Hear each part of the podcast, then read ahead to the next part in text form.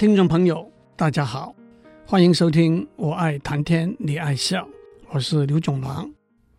上个礼拜我们讲到，写一封信来传递讯息和表达感情，有几个要点：第一，别人看不看得懂；第二，用什么文字形式；第三，用些什么成语、典故、寓言和引用语。在今天，什么事情都要讲究透明、简单和效率的社会里头，这三个问题的答案似乎是相当明显的。但是我倒觉得这里头还是有若干可以商榷的地方。我找了一些古人写的信函作为例子，这些信函用的是古文，也引用了不少成语典故，的确一眼看下去。并不见得一字一句都马上看得懂，可是细读之下，却发现一些信函要传递的讯息和表达的感情，该明确的地方相当明确，同时更有它风趣、幽默、婉转、体贴和深入的地方。我特别从一本明朝才子唐伯虎写的《词都》里头。找些例子来和大家分享。唐伯虎写了一封向朋友借钱的信，我先把它翻成白话：近来没有收入，终日都是为找钱奔跑忙碌。您荷包满满，希望能够拿借一点，帮我一个忙，少迟数日，立即归还。请您不必挂虑，就赶快打开荷包吧。不过原文就需要逐句解释了。按照古代传说，有一种虫叫做青蝠，长得像蝉，不过体型比蝉稍微大一点。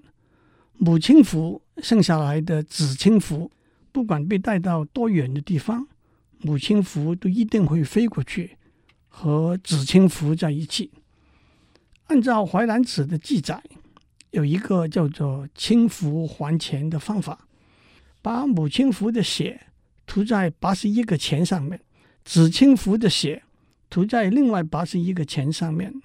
到市场买东西的时候，用有母青蝇的血的钱付账，有子青蝇的血的钱留在口袋里头，有母青蝇的血的钱就会自动飞回到口袋里头去了。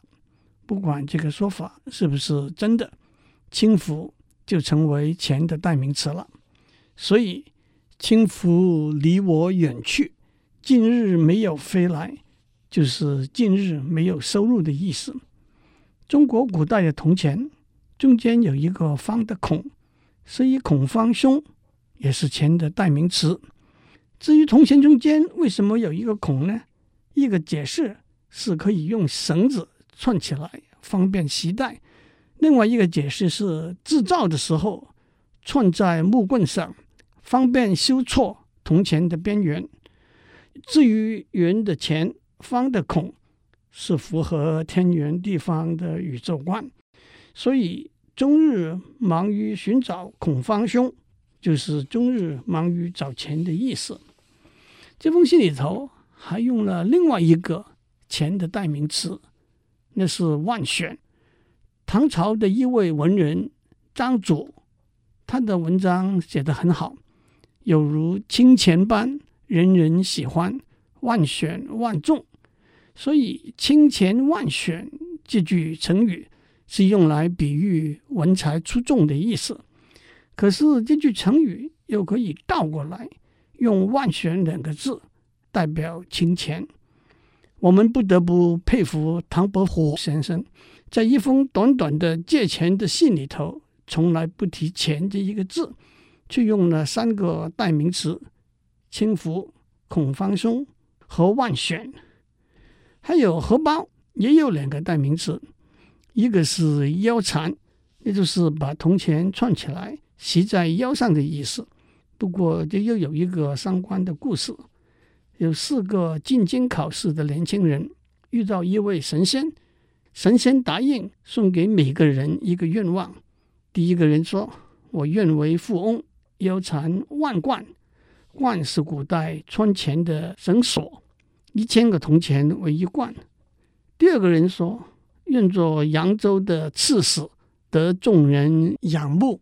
扬州是个好地方。”第三个人说：“愿当神仙，骑着鹤上天下地，逍遥游玩。”第四个人要大小通吃，他的愿望是腰缠十万贯，骑鹤下扬州。也可真是够贪心的了。荷包的另外一个代名词是杖头，杖就是拐杖。这个典故出自三国时代竹林七贤之一的阮籍，他是个喜欢喝酒、不受普通礼教约束的文人，常常把一百个铜钱挂在杖头，独自出外散步，走到酒店。就把挂在杖头的铜钱解下来付酒钱，所以杖头就是挂钱的地方了。讲到这里，我相信有人会说：“天呀，这样写信借钱可太辛苦了。”但是我相信也有人会说，也很有趣啊。朋友写信来借钱怎么办？借一点给他吧。回信是这样写的：手头有松有紧。是正常的事情，挪移周转也是正确的道理。我不会因为不肯商通钱财而被讥笑为吝啬。不过我的财力和您也是彼此彼此，无法能够如您所望，如数借给您。紧张若干奉上，只恐怕就像涓滴的水，轻微的尘埃。不够供您大手笔的使用，还希望您见谅。至于我的财力和您也是彼此彼此这句话，在信里头倒是用了一个比较偏僻的典故。洪爷是古代管钱的官，有一首诗里头有两句说：“我们两个人都没有钱，就像穿红衣服和穿白衣服的管钱的官一样。”意思是管钱的官没有钱，穿红穿白都是一样。因此，在信里头说，我也是穿红衣服的管钱的官，就是说我也没有钱的意思。钱借了出去，迟迟没有归还，自然就得写信去要。可是没有钱还，也只好回信说 sorry。这两封信一来一往。该怎样写了？让我先讲两个大家都很熟悉的典故。第一个是战国时代，齐国公子孟尝君派他手底下的一个食客冯諼到他的封地薛去收债。冯諼问孟尝君，收了债之后要买些什么东西回来？孟尝君说：“就买些我家里没有的东西吧。”冯轩到了薛，假传命令说。孟尝君决定免收所有的债，就把债券都烧了。老百姓欢呼万岁。冯轩回到孟尝君那里，孟尝君问：“你为什么这么快就回来？你替我买了些什么东西回来呢？”冯轩说：“您吩咐我买些您家里没有的东西，所以我就把债券都烧了，替您买了义。”一年之后，孟尝君回到薛去，百里之外。老百姓扶老携幼欢迎他。孟尝君跟冯諼说：“你替我买的义，我今天看到了，这就是焚卷释义的故事。”第二是庄周家里很穷，去找一个管理河道的小官去借米。这个小官说：“好的，等我收到老百姓的租税，我就借三百两银子给你，好吗？”庄周听了，很生气地说。我来的时候，看见路上干涸的车侧，车侧是车轮碾过留下的痕迹，里头躺着一条鲫鱼。鲫鱼跟我说：“我从东海来，快干死了，您可以给我一升或一斗的水，救我的命吗？”我说：“可以，让我往南边去，游说吴国和越国的君王。”引西江的水来救你好吗？鲫鱼说：“等到您把西江的水引来，不如到卖干鱼的摊子上去找我吧。这就是河侧之鱼和西江之水这两句成语的典故。讨债的信是这样讲的：焚卷四溢是古人高尚的行为，我不是不仰慕这种做法，只是没有能力而已。以前承蒙您的经络，但是已经过期很久了。经络这个词来自汉朝季布的故事。季布是一个重言诺、守信用的人，大家用的黄金、白金不如季布的一个承诺这句话来赞美他。这就是“一诺千金”这句成语的出处。接下去说：“我等您的钱。”就好比在河侧里头的鱼，空空的等待西江的水，这不像老朋友应该有的行为。请您赶快找钱还债，免得我一直就被吊在半空中一样担心吧。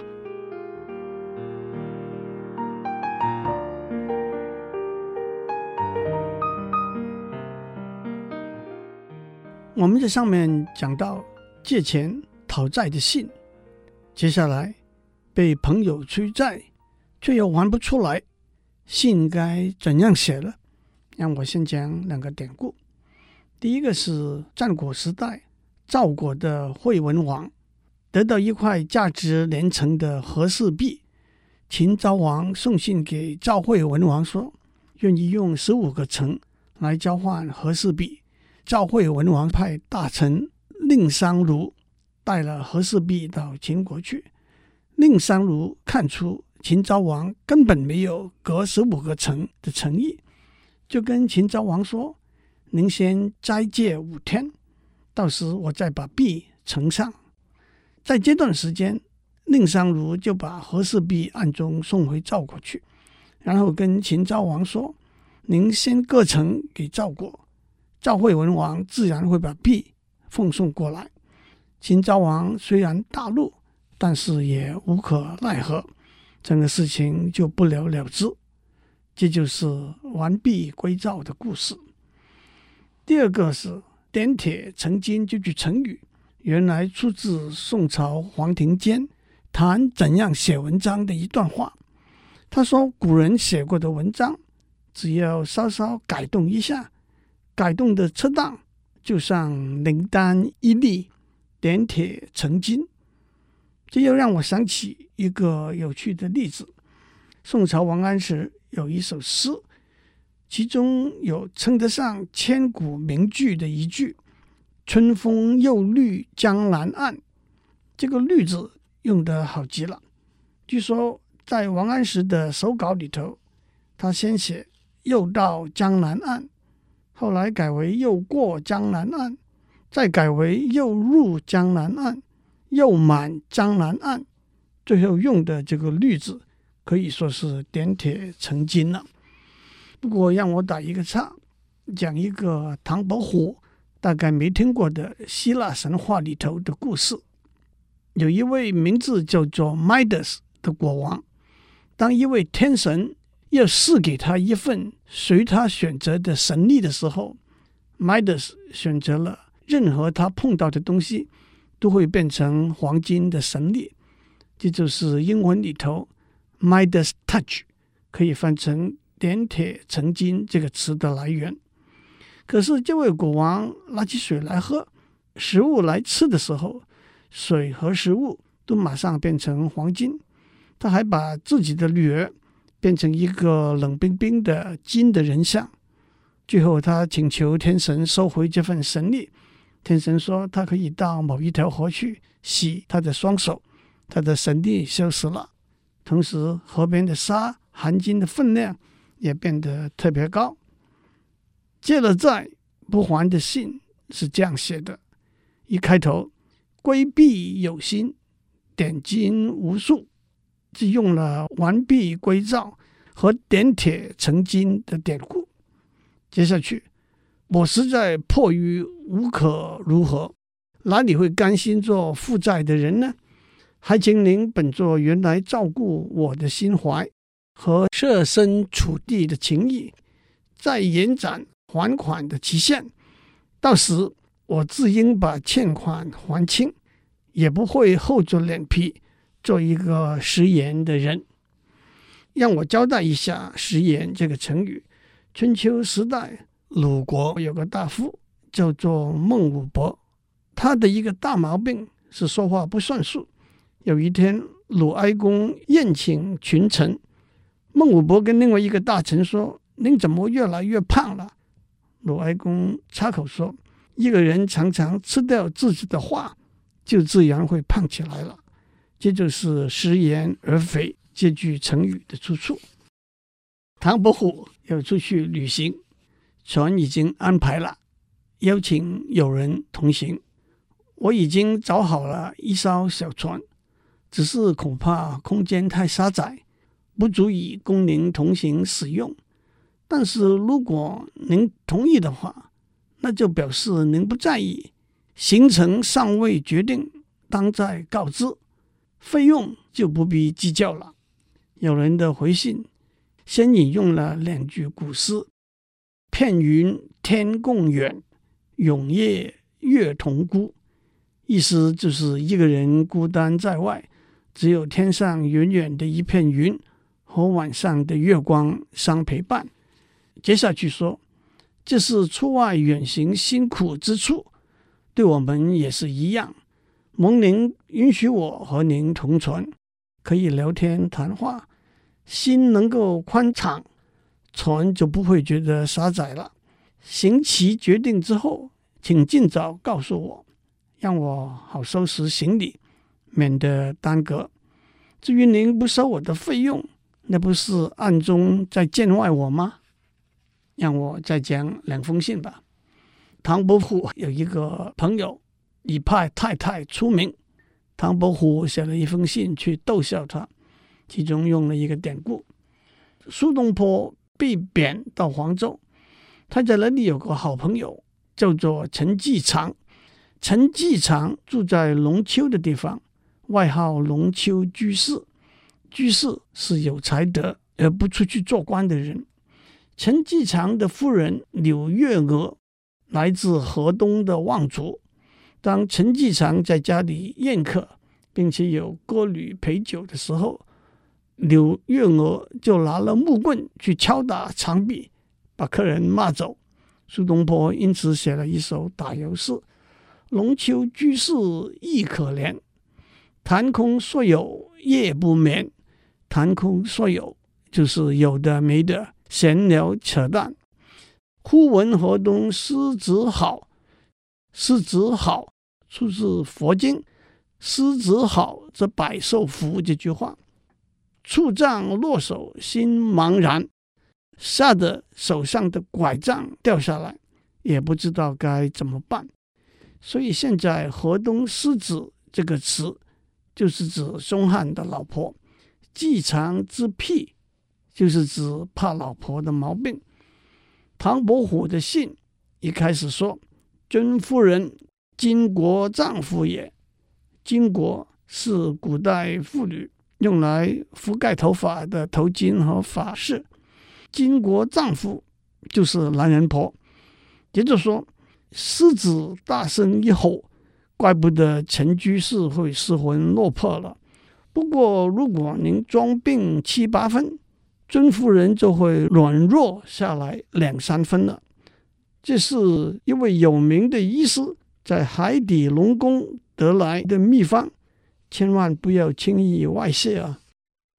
那么，唐伯虎怕老婆的朋友是这样回答的：接到足下寄来的秘方，很明显的不是。有亲身经验的人说不出这个道理。既然你教了我一个秘方，让我也告诉你一个吧。那就是去找一片赤李木的树叶。按照古时候的记载，赤李木的树叶是一种吃了就不会妒忌的良方。讲到这里，让我打一个岔，讲一个故事。唐太宗要赐给他手下。能干得力的宰相房玄龄几个美女为妾，可是房玄龄的夫人很妒忌，极力反对。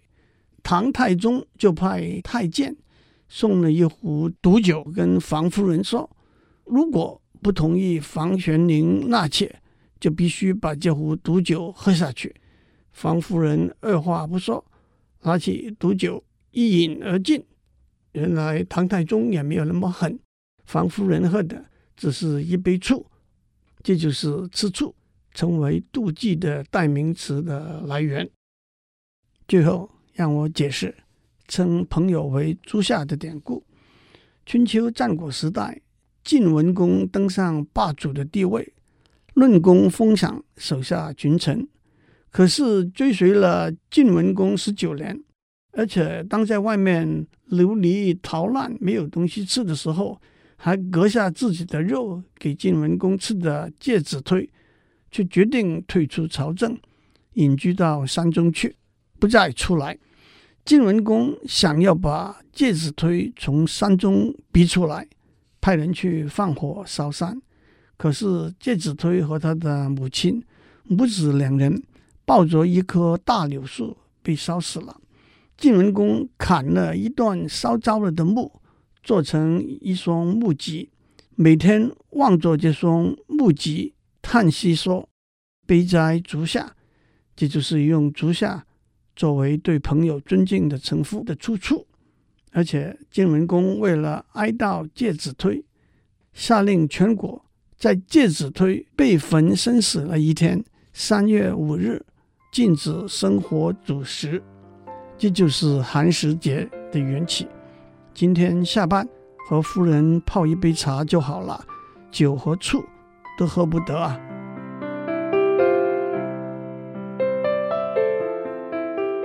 以上内容由台达电子文教基金会赞助播出。